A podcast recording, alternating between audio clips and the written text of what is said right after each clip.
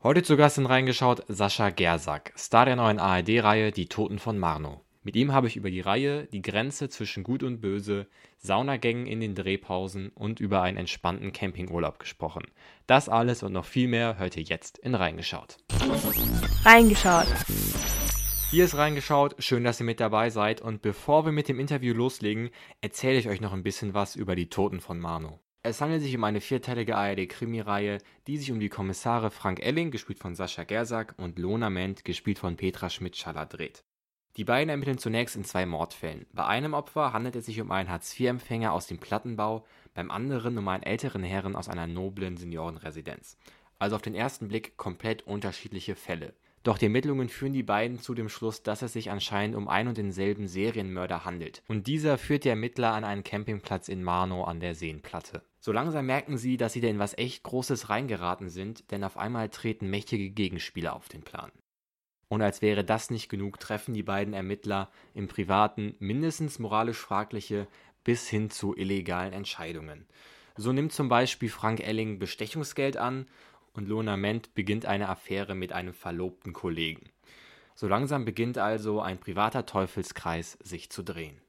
Ich höre jetzt mal mit der Beschreibung, um euch nicht zu viel vorwegzunehmen, aber macht euch auf jeden Fall auf vier Teile gefasst, die extremst spannend sind und wo man als Zuschauerin den Charakteren doch sehr nahe kommt. Jetzt kommen wir mal zu Sascha Gersack, der heute Gast in reingeschaut ist. Angefangen hat er mit dem Theater, ist dann zum Fernsehen rübergekommen, war dort unter anderem des Öfteren im Tatort zu sehen und auch in den Serien Bad Banks, St. Mike und Jerks sowie im Fernsehen Mehrteiler Gladbeck. Im letzten Jahr konnten wir ihn unter anderem im Netflix-Film Wir können nicht anders bewundern und jetzt spielt er den Ermittler und Familienvater Frank Elling in Die Toten von Marno. Und ich möchte euch jetzt gar nicht mehr länger warten lassen. Hier ist das Interview, bitteschön. Also erstmal muss ich sagen, ich habe die Reihe geguckt und ich fand es unfassbar spannend. Ähm, es ist mir echt manchmal schwer gefallen, zwischen den Teilen eine kleine Pause zu machen. Ähm, sind Sie jemand, der bei so spannenden Filmen eine Pause machen kann oder müssen Sie die auch durchgucken? Da ich Raucher bin und im Haus nicht rauche, habe ich immer wieder eine Pause. Aber meistens, wenn es denn dann so ist, gucke ich auch immer gleich weiter. Wird dann ja, mal schnell drei oder halb vier oder vier. Da hat meine Neugierde äh, definiert meine ja.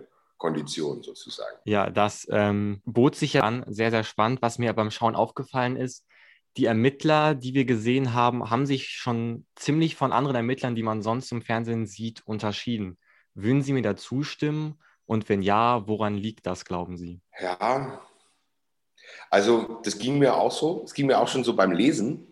Und ja, ich glaube, ich glaube, das liegt daran, dass beide, also Lona und Frank, wir duzen die jetzt einfach mal, man kommt ja auch ziemlich nah an die ran, dass die erstmal selber äh, massive oder existenzielle Konflikte haben und um deren Konfliktsituation pflicht sich sozusagen die äh, rechtliche und äh, Krimi-Konfliktsituation. Äh, und daher ist es schon auch so, dass das sehr unkonventionell das Persönliche ausgestellt ist von den beiden Ermittlern. Und man hat eben mit vier mal 90 Minuten an einer Geschichte auch ordentlich Fläche und Zeit und Raum, das zu füllen. Ne? Also das sind vier mal 90 Minuten. Kollegen beim Tatort machen das eigentlich die Hälfte im Jahr sozusagen. Ne? Und wir haben das ja. ja an einem Stück sozusagen die Geschichte äh, zu erzählen gehabt. Gehen Sie dann anders an die Rolle ran, wenn Sie so viel, sag ich mal, Zeit zum Spielen haben? Gute Frage. Habe hab ich wirklich gemacht. Also ich habe früher mal mit Coach gearbeitet. Also das sind sozusagen Leute, die dann so wie extern neben dem Regisseur einen nochmal in der Rollenarbeit betreuen. Und da habe ich ganz laut gerufen nach jemandem, weil ich mir da auch das gar nicht so ohne weiteres zugetraut habe, über so einen langen Drehzeitraum, was ja in Wirklichkeit nur irgendwie 16 Tage sind, aber man ist irgendwie ein halbes Jahr damit beschäftigt, dass man, und man dreht ja meistens nicht chronologisch, dass man sich da überhaupt auskennt und weiß, wann, in welchem Zustand, von wo man wie, wohin kommt, mit was, was lässt man dort und so weiter, diese ganzen Dinge. Das war schon mal das Erste, was einfach anders war diesmal. Bei einem 90-Minuten-Film oder bei der Kinoproduktion von zwei Stunden oder so, habe ich mir das immer selber zugetraut. Da habe ich mir jemanden dazugeholt, der hat mir auch echt geholfen, mich einfach weiterhin und über einen längeren Zeitraum in den Dingen auszukennen und in dem Verlauf auszukennen. Und ja, das war schon für mich sozusagen außerordentlich. Ja, ähm, ich fand es auch ziemlich interessant zu sehen, wie man, sage ich mal, auch ein bisschen mitgegangen ist, wie sich der Charakter immer mehr gezeigt hat. Und gerade ihre Figur trifft ja ähm, auch Entscheidungen, die jetzt vielleicht beim ersten Sehen gegen die Moral und auf jeden Fall gegen ähm, die Justiz verstoßen. Könnte man denn per se sagen, ihre Figur sei irgendwie böse oder schlecht? Also, wissen Sie, macht es ja nicht seit gestern. Und wenn ich dann einen Vierteiler, viermal 90 Minuten Hauptrolle, Hauptkommissar Frank Elling angefragt bekomme und dann auch angeboten bekomme, dann weiß ich, da ist schon was im Busch. Das kann ja nicht einer sein, der mit der reinen Weste durch die Gegend läuft. Äh, das liegt an meinem Typen wahrscheinlich oder an den Sachen, die ich vorher gespielt habe. Aber ich, also ich versuche bei solchen Figuren, also bei Figuren, die über einen Rand gehen, die über eine Grenze überschreiten, ich versuche die immer zu begreifen ich, ich versuche die nicht zu rechtfertigen oder völlig zu analysieren und zu verstehen, aber ich versuche zu begreifen, wieso jemand so eine Entscheidung trifft oder so etwas tut oder das auf sich zukommen lässt. Ob er jetzt sich, ob, ob er sich den Konsequenzen bewusst ist oder nicht, dahingestellt. Ich versuche die immer zu begreifen und ich muss sagen, der Frank Elling, der hat ganz, ganz wenig Bösartigkeit in sich. Das ist auch das, was ihn so überfordert, beziehungsweise was ihn so immer weiter in die Spirale reintreibt, weil er sich einfach überhaupt nicht auskennt mit diesen Dingen und mit so einer Haltung. Der will eigentlich alles gut haben. Der will es schön haben ähm, und der will geliebt sein und der will lieben. Und am liebsten wäre es, wenn alles so bleiben würde, wie es ist. Aber es geht natürlich nicht. Das stimmt. Ich finde, man sieht das allein schon in der Wohnsituation. Ich meine, er wohnt ja in einem schönen Haus mit Pool und äh, Gegenstromanlage. Und jetzt sage ich mal, die andere Hauptrolle von Lona, die ist ja mhm. auf den ersten Blick das komplette Gegenteil. Aber warum glauben Sie, ergänzen die sich dann ähm, im Laufe der Reihe doch so gut? Na, weil man ja Gegenteile, Gegenteile, Gegensätze ausgleichen kann. Ne? Also, so wie Gegensätze ziehen sich an, aber so meine ich das gar nicht. Ich meine eher so, dass auch wenn sie keine Familie hat und kein so ein Haus hat, sondern in einem Wohnmobil wohnt und alleine ist, so ein einsamer Wolf, passen die trotzdem zusammen. Ne? Also wie eine Nut und eine Feder. Die gleichen mhm. sich gegenseitig aus.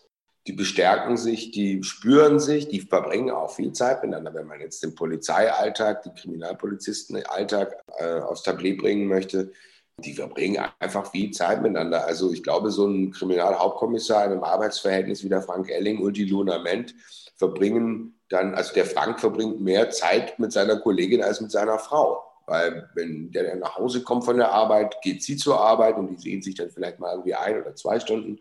Und Lona und Frank sehen sich teilweise zehn, elf, zwölf, 14, je nachdem, Stunden lang und sind sich dadurch sehr nah, kennen sich sehr gut und ich glaube, sie ergänzen sich in ihren Gegensätzen mhm. und helfen sich dadurch auch. Also der Frank kriegt von der Lona was, was er braucht, die Lona von ihm aber auch. Auf jeden Fall. In den letzten zwei Episoden sieht man, dass sie immer mehr ja, zu einer Einheit werden. Ähm, mhm. Eine Frage habe ich noch. Ähm, in den letzten Tagen hier in Deutschland irgendwie Minustemperaturen. Aber während ihres Films sah es extrem warm aus. War das die ganze Zeit so warm oder mussten sie dann irgendwie äh, die Hitze nachstellen? Irgendwann mal mussten wir tricksen. Es gab wirklich, also wir haben ja im, ich glaube, Ende Juni oder Mitte Juni angefangen, da war es wirklich so heiß. Also einmal war es so heiß, ich weiß gar nicht, da habe ich, glaube ich, zehn Liter Wasser getrunken oder sowas. Das war wirklich irre. Aber wir haben ja bis in den November reingedreht und dann versucht man das natürlich logistisch schon so hinzubekommen, äh, dass dann nicht irgendwie schon irgendwie das Laub von den Bäumen fällt. Aber wenn Sie sich an die Kampfszene im Pool erinnern, das war Ende Oktober. Und da war dann auch hinten hinterm Busch war so eine mobile Fasssauna. Und ähm, zwischen den Takes wurden wir dann mal rausgenommen und in die Sauna reingesetzt, weil der Pool war zwar aufgeheizt, aber es war wirklich kalt. Es war wirklich kalt. Und dann saßen wir also zwischen den Takes, wo man eigentlich irgendwie am Catering rumsteht und noch ein Cappuccino trinkt, in der Sauna und haben die Körpertemperatur wieder versucht hochzukriegen das ging. Aber ich habe da akribisch drauf geachtet beim Gucken und mir ist es nicht aufgefallen. Mir ist es auch nicht aufgefallen, aber ich habe mich gefragt, ja. sind da fast 360 Minuten? Das wäre ja, mhm. äh, das kann man ja gar nicht alles im, im, im Sommer drehen. Aber mhm. sie hatten ja Glück. Sie waren, hatten ja auch viele Szenen, denke ich mal, in der frischen Luft. Spielt ja sehr viel auf, auf einem Campingplatz. Ist das eigentlich eine Form des angenehmen Urlaubs für Sie? so campen gehen? Da scheiden sich ja immer die Geister. Ja, also ich habe das sogar wirklich gemacht letztes Jahr, 2020, weil ich so einen Schock hatte. Ich hatte für Ostern äh, in Portugal an der Algarve ein Haus gemietet und da wollte ich da zum ersten Mal so mit meinen Kindern richtig Ferien machen, weißt du, so mit Flieger mhm. hinfliegen, Auto mieten, hinfahren und dann da diese Osterferien verbringen. Und da kam der Lockdown. Und das war für mich natürlich ärgerlich, weil ich musste es dann alles irgendwie stornieren und ich habe dann auch alles wiederbekommen. Aber für meine Kinder war das richtig schockig. Und dann bin ich diesen Sommer, habe ich da gedacht, irgendwie das passiert mir nicht mehr. Und dann habe ich mir ein Wohnmobil gemietet und bin mit meinen Kindern dann mit dem Wohnmobil durch Deutschland gefahren, ausschließlich durch Deutschland. Und das habe ich sehr gemocht. Also mit den Kindern war das auch klasse, weil jedes hat dann irgendwie eine Aufgabe, ich habe drei von denen, jedes hat eine Aufgabe bekommen. Die Große hat die Küche gehabt, der ganz Kleine war für die Leitern zuständig, der Mittlere für äh, die Markise und den Außenbereich und ich bin gefahren. Das war schon toll. Aber was ich zum Beispiel nicht so mag, ist so Campingplätze, wo die Leute dann irgendwann mal in den 90ern ihren Wohnwagen hingestellt haben, sich da so ein Gartenzäunchen drumherum machen und für immer eigentlich dort sind. Also die haben eine Wohnung ja. irgendwo in der Stadt und dann, sobald das Wetter gut ist, wenn das so schrebergartenmäßig wird, dann finde ich Camping nicht so spannend, muss ich ehrlich sagen. Wenn man sich bewegt und wenn sozusagen der Weg das Ziel ist, dann finde ich das schon auch gut, weil man natürlich mit viel weniger auskommen muss und auch auskommen ja. kann und es spüren kann, dass es auch geht, ohne dem Ganzen, was man so um sich rum hat im Leben. Ja, das stimmt. Und Sie waren wahrscheinlich auch ein bisschen freier, wie Sie jetzt Ihren Urlaub gestalten mit so einem Campingmann. Das ist natürlich auch nicht schlecht. Eine letzte Frage hätte ich noch. Und zwar habe ich mich die ganze Zeit gefragt, es geht ja um Bestechungsgeld. Ich denke mal, damit nehme ich jetzt nicht so viel vorweg, was versteckt mhm. werden muss. Und das wechselt ja hin und wieder das Versteck. Wo würden Sie denn so viel Geld verstecken? Ich glaube, ich würde es gleich in der, in der Wirtschaft verstecken. Ich würde es gleich ausgeben.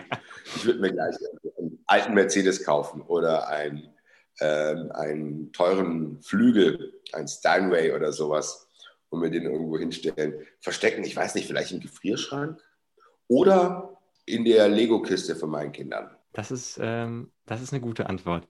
Dann äh, bedanke ich mich für das Interview und ähm, ja, noch viel Erfolg. Und es ist eine sehr, sehr, sehr, sehr sehenswerte Filmreihe auf jeden Fall. Vielen, vielen das Dank. Das freut mich sehr. Vielen Dank. Hat Spaß gemacht.